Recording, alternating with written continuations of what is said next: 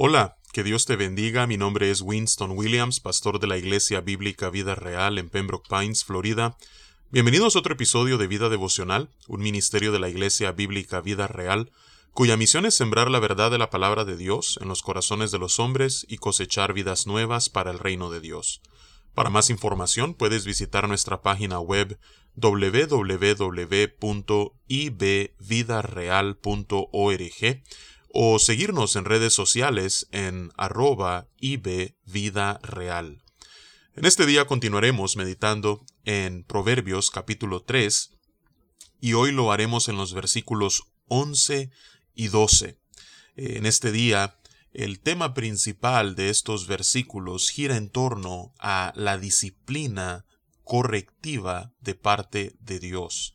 Así es que vamos a darle lectura a estos dos cortos versículos y luego meditaremos en su contenido. Dice la palabra de Dios en Proverbios 3, 11 y 12.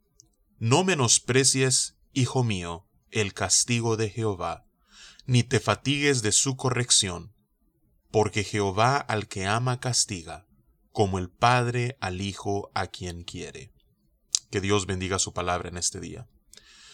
Muchas veces nosotros menospreciamos la disciplina.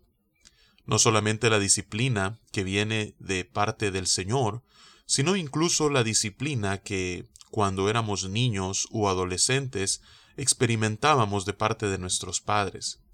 Quizás no la valorábamos en su momento, quizás pensábamos que era innecesaria o excesiva, algunas veces pensábamos que era injusta.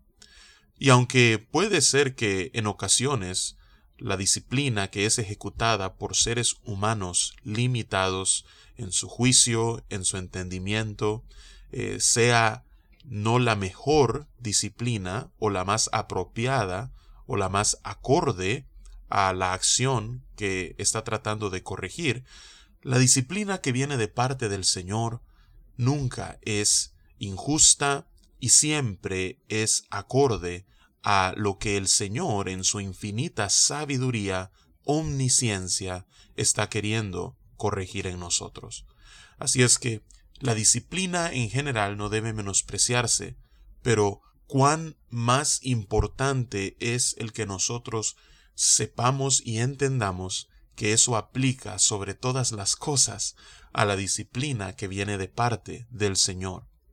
Y es por quien Dios es y lo que Él está queriendo hacer en nosotros que aquí Salomón nos anima a que no menospreciemos su disciplina, que no menospreciemos el castigo de Jehová, que no llegue un punto donde nos fatiguemos de su corrección, que no llegue un momento en el cual nosotros digamos, oh Señor, ya, ya deja de corregirme, ya deja de tratar de enderezar mis caminos torcidos, ya deja de tratar de hacerme volverme de mi pecado.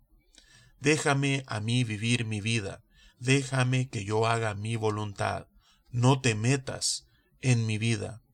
Es mi vida, yo decido qué hacer con la misma, y al final cualquiera que sean las consecuencias de mis decisiones, de mis actos, deja que sea yo el que me enfrente a ellas, pero ya deja de ser entrometido en mi vida, deja de corregirme, deja de castigarme, deja de disciplinarme, ya afloja tu mano sobre mí. Muchas veces nosotros podemos llegar a un punto donde podemos hablarle así a Dios, llegar a fatigarnos de su corrección y menospreciar su castigo o su disciplina. Pero nuevamente, el versículo 11 nos anima a que no menospreciemos su castigo ni lleguemos al punto de fatigarnos de su corrección. Ahora el versículo 12 nos explica por qué.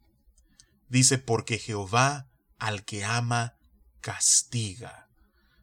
Cuando nosotros estamos siendo disciplinados por Dios, cuando nosotros estamos siendo corregidos por el Señor, eso es evidencia de que verdaderamente somos amados de Dios.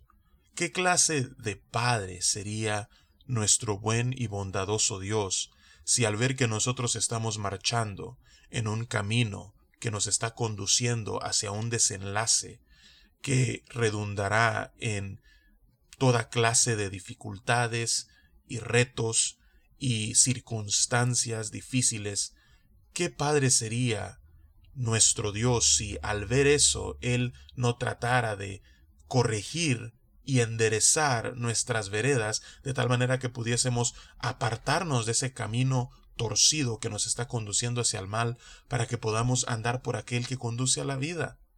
Todo padre o madre terrenal, si ve que sus hijos están conduciéndose a un abismo, harían todo lo posible por rescatar a su hijo o rescatar a su hija para preservar la vida de ellos. Pues cuánto más nuestro Dios, que nos ama con un amor puro, con un amor santo, no querrá rescatarnos, no solamente de nuestro pecado, sino de las consecuencias por el mismo. Así es que cuando Dios está corrigiéndonos, cuando Dios nos está disciplinando, es verdad, causa dolor, como la vara en la piel, como el cinto en las piernas, causa dolor cuando el Señor está tratando con los suyos, y quizás es precisamente por el dolor que ocasiona en nuestras vidas que podríamos llegar a fatigarnos. Pero dice el escritor a los proverbios, resiste, no menosprecies su castigo, no te fatigues de su corrección, porque es una demostración más de cuánto Dios te ama. Así es que la primera razón que nos da el versículo 12 para no menospreciar su castigo ni fatigarnos de su corrección es el amor de Dios. Cuando Él nos disciplina, Él nos está amando.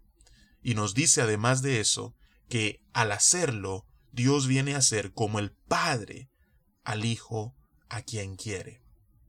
Nuevamente, así como los padres a los hijos los disciplinan porque les aman y les quieren y desean lo mejor para ellos, Dios, como un buen padre, Él a sus hijos los disciplina porque desea que vivamos una vida plena, una vida de gozo, que podamos nosotros en un mundo caído y corrompido por el pecado, mientras batallamos con nuestro propio pecado, que al ser nosotros corregidos por Dios y día a día liberados de el poder del pecado sobre nuestras vidas, que en medio de este mundo corrompido por el pecado caído, que nosotros podamos vivir la vida más plena posible, la vida más abundante posible, en comunión con Él, caminando en integridad, en rectitud, en santidad. Así es que todo esto Dios lo hace por amor, y lo hace por cuanto somos hijos suyos.